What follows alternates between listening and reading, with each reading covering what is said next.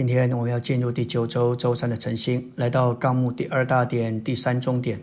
我们必须拒绝自我的修养，定罪旧造天然人的建立，并接着操练我们的灵，同着那灵，在祷告的灵里接触话，作为新造重生的人来读真言。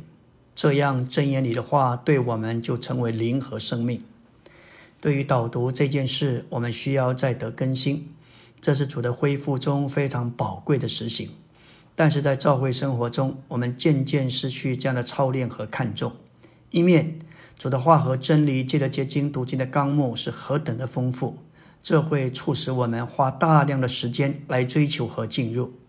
要得着完整的真理，确实也需要我们更新的心思，好有悟性，能够完全明白理解。但是我们会忽略灵的运用和操练。不要忘了，导言背讲的第一项就是要导。要用灵来导这些纲要，要操练灵，在祷告的灵里接触话，使灵与话调和，这会使话不再只是字句和知识，乃是灵和生命。尤其当我们陪新人读圣经，或是陪他们诚心，最重要的就是要叫叫他们的灵能够醒起来，要叫他们从深处向主敞开的呼求，他们就像一张白纸。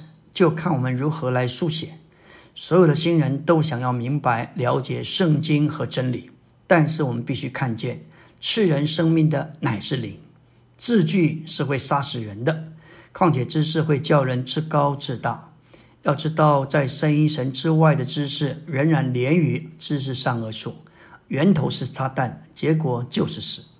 真言虽然是智慧人的智慧话，但是。有可能成为神的话，或是字句的话，关键在于我们用什么方式来接受。我们要说到新约信徒应该相信，真言是圣经中神的圣言的一部分。诗人说：“我要向你的诫命举手，这些诫命是我所爱的。”向神的话举手，指明我们热诚欢乐的接受它，并对他说：“阿门。”作诗的人。在此不是说我们要遵守诫命，乃是说向这些诫命举手，举手说出热诚欢乐的一种方式，并且他说这些诫命是我所爱的，这是经历的话。没有人会喜爱限制人的规条和律法，因为那会要求人，叫人受约束而不自由。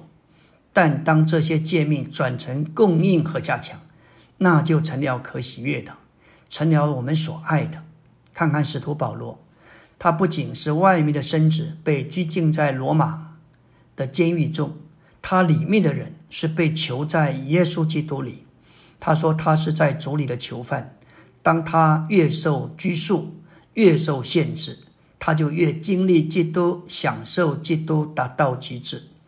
这里不仅说向神的话举手，并对他说阿门。当尼西米。请以斯拉来教导神的百姓，来读律法书时，尼西米八章五节，当以斯拉站在众民以上，在众民眼前展开这书，他一展开，众们就都站起来。以斯拉颂赞耶和华至大的神，众民都举手应声说阿门阿门，就低头面伏于地敬拜耶和华。这里众民都举手应声说阿门，就指明背叛的以色列人已经被已经借着神借的摩西所说的话完全折服，并完全征服。在出埃及生命读经说，神的话有可能像律法，就如黑夜，或是成为生命的供应，就如白昼，完全在于我们如何对待它。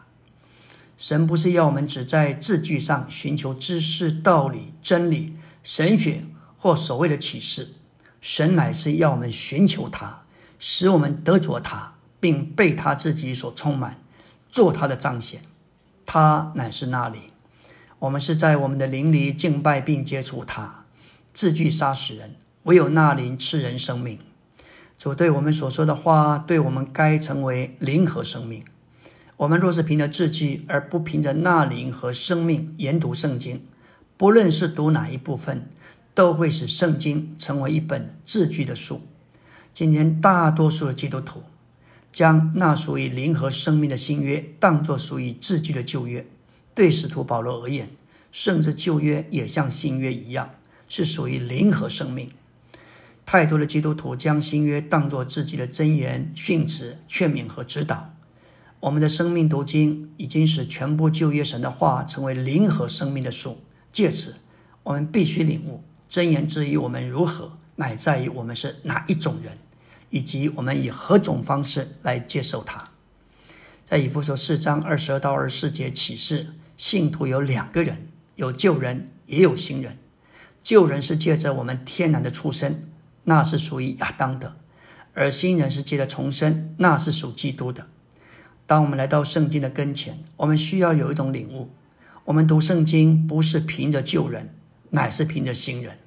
许多基督徒照着旧人，以天然的方式研读神的话。我们若是仅仅运用心思从神的话得着知识，那就是凭着旧人来读圣经。我们若是凭着新人读圣经，则大大不同。在新人里，甚至在读经以前，就运用灵接触神的灵来接触主。也许我们认罪，主啊，亏欠你。我们这么久活在旧人里，没有运用我们的灵来接触你，没有凭我的新人，就是你新造的人而活。主啊，赦免我的罪。当我们这样来就近圣经，运用我们的灵，就会有极深的感觉和感受。我们就是在摸着神、亲近神，并且接触神。阿门。